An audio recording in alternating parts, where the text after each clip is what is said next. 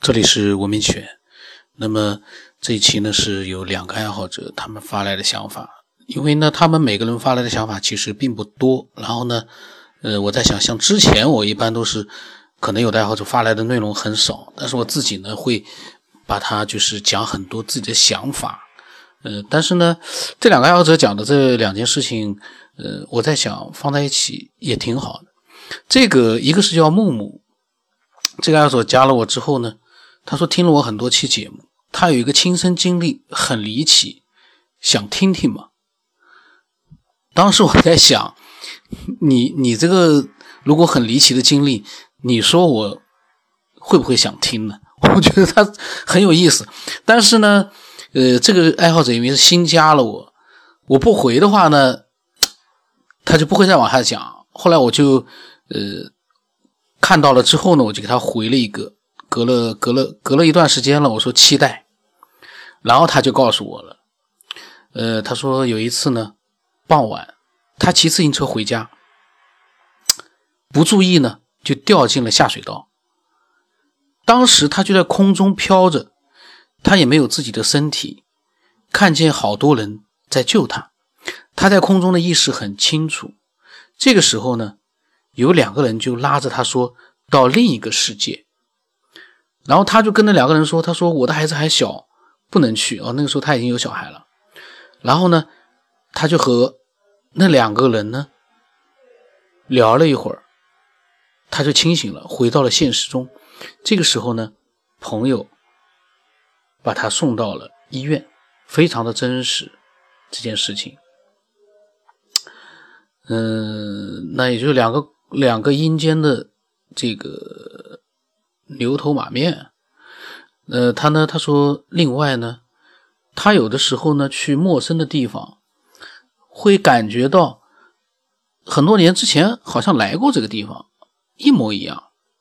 而且他亲身经历，一定有另一个世界，他以前没有告诉过别人。那么，他是一个一九八八年毕业的大学生，嗯，那他年纪的话，也也也还可以了。他是特地他跟我讲了一下。他是无神论者，那么他问我这种事有没有人跟我提到过？嗯，我在想，他听到这期节目的话呢，说明他已经听了很多节目，他应该听到有很多的爱好者呢，都提到过一个既视感，就是突然之间你会觉得那个是突然之间发生的，你会觉得哎，嗯，这个场景和这样的一些事情好像我发生过。感觉很强烈，就是好像曾经发生过。那这样的一个既视感，到底是一个什么样的原因呢？也有科学的解释，但是，呃，我一直在想，嗯，科学解释肯定有它的道理，但是它能不能解释到每一个人具体的那样的一个既视感的一个环境和他当时发生的整个的一个前后过程，我觉得也未必。那当时呢，他问了这个问题呢，我就跟他说。呃，反正各种各样的事情都有。你有兴趣的话呢，你可以呃看看有没有自己有兴趣的自己去听一听。然后就是无神论者呢，有很多其实都是无神论者，但是碰到了这样的一些你觉得也很奇怪的事情，那你自己是怎么样去呃想这件事呢？那么呃。虽然说我提出了一个无神论者是怎么样想这个事的一个问题，他并没有回我，可能他在忙，也可能他呢，呃，不知道该怎么回答，呃，总之呢，他发了这一段他的经历之后呢，呃，我跟他没并没有去做一个更多的一个沟通。那么，呃，另外一个呢，就是心动，心动了之前他发过了两个关于他对起源的想法，在之前的录音节目里面都有。那么在前几天的时候呢，呃，他突然又发来了一个他自己对未来的这样的一个构想。他说呢，未来呢，植物在太空宇宙呢会有树，就像树的气根，可以在宇宙中吸收养分。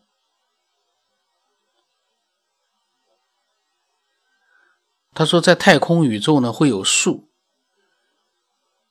他说，树木还可以根据气味、沟通和分泌物来抵抗病毒，并通过气味传递给附近的树木，提前预防病毒。哎呀，我也没大看懂，就是 植物、树木，呃，根据气味，呃，沟通和分泌物来抵抗病毒。然后他提到了未来的人，以现在的科技和医学呢，已经有了人工的心肺机，心脏这个器官已经被人类攻破。这个攻破了吗？心脏被人类攻破的话。那可是一个大事情，我觉得并没有攻破。你现在可能呃用了一些东西来解决一些心脏方面的这些疾病，但是我觉得心脏这个器官离被人类攻破还早呢。你要攻破，最起码一个你能很容易的工业化的能生产出跟人的心脏一模一样的这样的一个器官，我觉得那才叫攻破。嗯，现在。离攻破太远了。他说，其他的器官也可以移植。呃，这个移植里面还有一个，就是这个人的器官移植到另外的人体内，他是不是配？因为如果说他呃不是很这个就是配对的话，那移植了也没有用。这样的一个手段，其实我觉得并不难。关键的问题是怎么样能够真正的解决这个移植的问题。如果说移植真的是被攻克了，那也是就是出现了一个呃各种各样的疾病，也都是绝大多数疾病都能够把它医治掉了。但是这些器官从哪来的？这个器官从哪来的？他说，嗯，可以用人工培育黑猩猩的器官。人的寿命在不断的延长，长生不老已经不远了。未来科技以现在的 3D 打印机为发展。呃，他又谈到未来科技了。关于他说的寿命在不断延长，其实前一段时间一一直有科学家在探讨的，就是那个所谓的寿命的极限一百一十五岁，到底是不是真的？那其实你仔细看一看，一个非常健康的人，等他到了八十岁、九十岁、一百岁，他看上去是很健康，他的器官你也可以说也是健康的，可是从他的外表来看，你已经明显的发现。他越来越老，越来越老。长生不老是什么样的一个状态？长生不老就是说我到了壮年的时候，我一直保持着壮年，而不是说我慢慢的衰老。只要你衰老了，就不存在一个长生不老了。你一直保持在壮年、青年那种身体最佳的状态，那个才叫长生不老。你的容颜老去了，那就是老了。你的寿命过了一百一十五岁，到目前为止也是极少极少的。所以，并不是说你培育点黑猩猩的器官就可以。这个黑猩猩的器官跟我们人能搭吗？我在想，我们是人，那个是黑猩猩，那个器官肯定是不搭的。如果说人靠黑猩猩器官来维持生命，那人到最终，也就是说，你除了你的大脑是人的，其他的你都是黑猩猩的器官了。这个我觉得也挺也挺可怕的。这个我相信，这并不是呃未来的科技去做的一件事情，我感觉啊。这并不是未来是呃，至于说寿命的延长，到目前为止，科学家应该还是一筹莫展。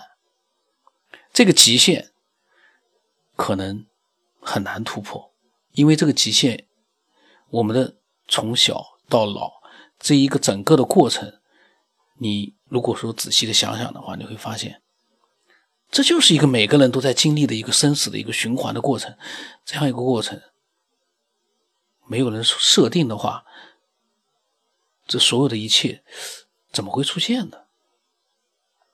如果说没有这样的一个设定，比如说一百一十五岁，或者是别的数字，那一定会出现身体健康的人，说不定活到三百岁、四百岁。然后有的人呢，呃，身体素质不好，可能几十岁，一定是参差不齐的。可是现在，所有的，不管你是哪个国家的什么肤色的人种，你的身体。就是受到了一个同样的束缚，你过不了一百一十五岁，你再健康，你都很难过得了一百一十五岁。这是现在的现状。如果仔细去想想，你不觉得可怕吗？为什么这么样的一个整齐划一呢？大家都过不了这样一个一百岁以上、一百一十五岁这样的极限，为什么呢？难道自然而然的发展会变成这样吗？自然而然的发展应该是参差不齐，应该是每个人各各不一样的。那所以我说，他这个生命不断 延长，绝对不是那么简单的。你要找到了人类的，就像他之前的起源的想法，你真的要发现了人类的起源，然后呢，你发现了那个可能比我们更高级的创造我们的那样的一个文明，你才有可能解决整个人类的一个寿命问题。这个是一个很有意思的话题。他说，未来的科技呢，以现在的 3D 打印机为发展，未来的 3D 打印机呢，制造出来一个机器人，机器人再去找原材料，再去制造 3D 打印机，甚至于可以在一个地方定居，建立基地。嗯，他这个，嗯，3D 打印机能制造出一个机器人吗？目前我觉得也未必，很难。3D 打印机如果说能制造出一个机器人的话，那我就相信 3D 打印机未来可以制造一个人，只要材料把它准备好，然后呢，你的精度高到一个极限，也可以打印出一个人出来。可是那个人只是个肉体啊，他没有意识，没有灵魂啊。所以，3D 打印机并不是解决一切问题的终极。呃，3D 打印机只是一个工具而已。呃，最终解决一切问题的终极还是那个我们的人。一个是我们能够创造生命，另外一个是我们能够发现生命是谁创造的。就说人从哪里来的这个问题，终极问题，把它答案找到了，人才有可能解决我们现在出出现的一切问题。因为一旦你没有找到这样的一个终极答案，呃，到最后都会遇到呃各种各样的，因为这个终极答案里面所涉及到的一些呃对我们人类的很多的一些限制，包括寿命的各种各样的一些限制，我们就很难去做更多的发展。嗯，这个呢，就是他们讲来了之后，我有很多的，我也讲了一下自己的想法。我因为是临时产生的想法，呃，应该都是呃有漏洞、不严谨。但是呢，嗯，这样的一个最真实的想法呢，不正是最有意思的吗？严谨的，嗯，呃，很很多这个。呃，大家都觉得这个像讲课一样的那种内容，其实根本不是我这个节目所需要。等到什么时候，呃，我的每一句话都很严谨的时候，呃，那么可能我对这个话题的热情度应该也就没有了。有热情的时候，那一定是有很多你觉得。似乎好像太随便了吧？但是呢，那个热情你可感觉得到。呃，如果说你也有你呃喜欢的思考这样的一些神秘未知的这样的一些想法呢，呃，或者是经历呢，你都可以把它告诉给我。呃，然后呢，我的微信是 b 二 s 八，不让成八。那再过一段时间，我相信，呃，我会。做一些时间稍微再长一点的，然后呢，我自己的这个想法，纯粹是我自己的想法的这样的一些节目，因为嗯，光是去嗯，爱好者的想法呢，我觉得很重要，因为它有很多对我来说有很多的启发。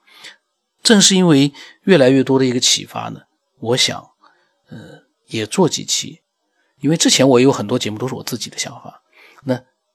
下来，因为我也比较宽松了时间，我也做一些纯粹是我自己的想法的这样的一些节目。呃，我在想，我自己都蛮期待的，因为我的节目都是没有任何准备的，他会做出什么样的这个内容，我自己都不知道。那我自己都不知道的，那就是所有人都不知道的，这才是他最有意思的地方。那。今天就到这里吧。